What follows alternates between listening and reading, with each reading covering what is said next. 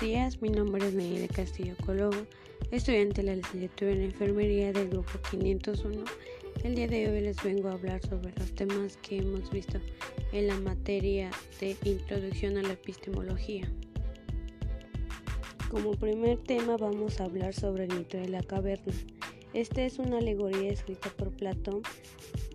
para hablar sobre la realidad de la adquisición de nuestros conocimientos. Eh, la historia habla de hombres que están encerrados dentro de una caverna y lo único que pueden visualizar son las sombras reflejadas por una fogata que está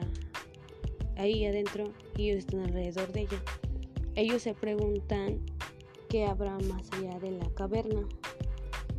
que podría ser este nuestros conocimientos que tenemos eh, sobre un punto de vista y se va a reflejar con lo que nosotros queremos saber que es más allá de lo que conocemos. Y habla de que estos hombres hablan de que salir de la caverna puede traer muchas consecuencias como sería quedar traumatizado por lo que has visto y contarle a la gente y que la gente crea que estás loco pero también tiene beneficios que sería ver más allá de lo que conoces y quedarte con una muy buena experiencia y tener una nueva visión de lo que pensabas que hay.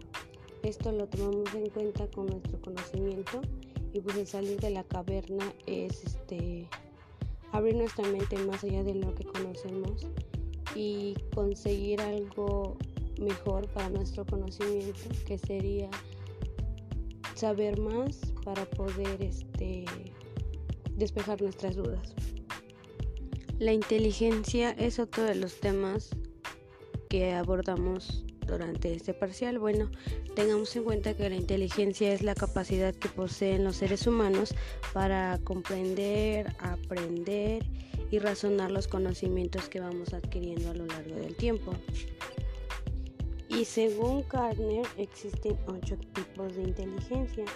que es la inteligencia lógica matemática, la inteligencia lingüística, la inteligencia espacial, la inteligencia corporal y kinestésica,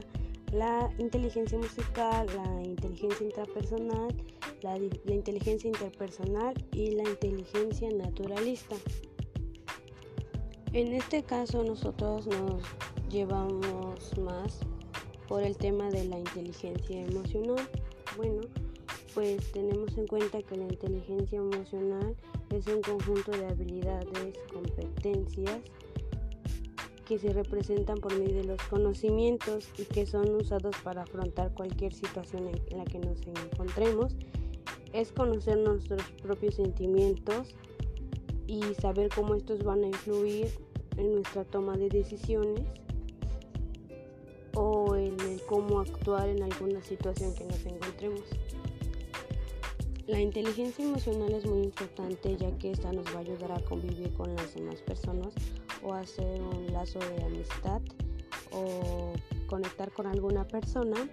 y esto nos puede ayudar a comunicar algún sentimiento o ayudar en algo que la persona necesite o que nosotros necesitemos. En el caso de enfermería, la inteligencia emocional nos puede ayudar a formar lazos empáticos o tener una mejor convivencia con la persona que será nuestro paciente o con el familiar de nuestro paciente para poder interpretar lo que necesitamos de su parte y también lo que ellos necesitan de nuestra parte, sabiendo controlar todo lo que es esta inteligencia. Otro de los temas que abordamos en la materia fue sobre qué es el pensamiento abstracto.